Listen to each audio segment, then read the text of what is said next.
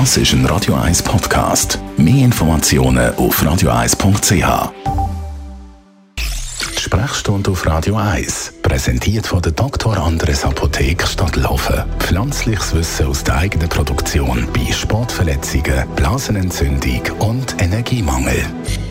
Heute geht es ums Herz, der Motor von unserem Körper. Und zwar reden wir über die Operationen am Herz mit dem Herzchirurgen Dr. Sascha Salzberg. Wenn man von Herzoperationen redet, dann hört man immer wieder den Begriff ein Stand einsetzen. Was ist das eigentlich genau? Also ein Stand ist ein äh, kleines Gitter, wo man in ein Blutgefäß platziert, um eine Engstelle aufzumachen. Also Blutgefäß, die Koronararterien, wo, das sind kleine Gefäße, die auf der Herzoberfläche verlaufen und den Herzmuskel mit Blut versorgen. Und wenn es dort eine Engstelle hat, dann tut man das mit einem Stent behandeln. Die Engstelle muss aber eine bestimmte Bedeutung haben, Symptome verursachen und signifikant sein und dann kann man einen Stent platzieren.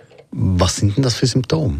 Symptome sind typische Angina pectoris, also Druck auf der Brust oder Atembeschwerden. Symptome können ganz unterschiedlich sein. Wichtig ist, dass man das abklären lässt und am Ende mit dem Herzkatheter, mit der Koronarangiographie Diagnose stellt und auch dann kann man das dann auch gerade behandeln mit einem Stent. Wo liegt denn eigentlich der Unterschied zum Bypass, wo man ja in diesem Zusammenhang immer wieder hört? Also das Resultat ist das gleiche. Ähm, man tut einfach für frisches Blut sorgen, dass der Herzmuskel frisches Blut hat. Das Stent ist ein, ist ein kleines Metallgitter, das im Gefäß platziert wird und die Engstelle wegdruckt und somit Platz macht, dass das Blut durchfließt. Der Bypass ist eine Umleitung.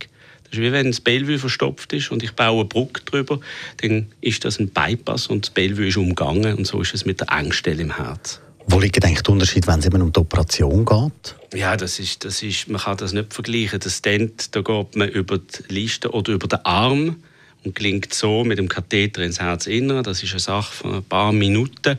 Man kann in der Regel am gleichen Tag oder am nächsten Tag heim. Eine Bypass-Operation ist eine viel gröbere Sache. Da macht man das Brustbein auf und ist dann schon ein paar Tage im Spital. Wenn man jetzt so einen Stand gesetzt hat, wie lange hebt das an? Also der Stand hebt ewig. Aber die Krankheit, die man mit dem Stent behandeln, ist die Atherosklerose.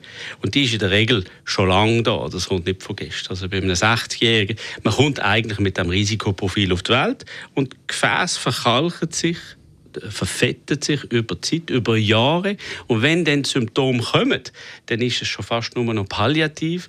Und die Stents sorgen dann für Durchblutung an der Stelle, wo es notwendig ist. An der Stelle, wo der Stent sitzt, ist in der Regel dann Ruhe.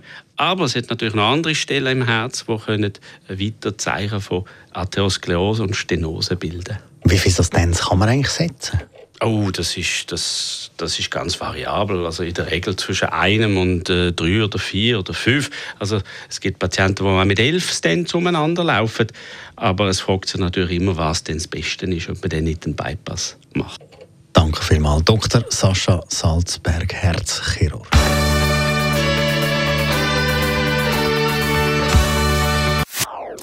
Das ist ein Radio 1 Podcast. Mehr Informationen auf radio1.ch.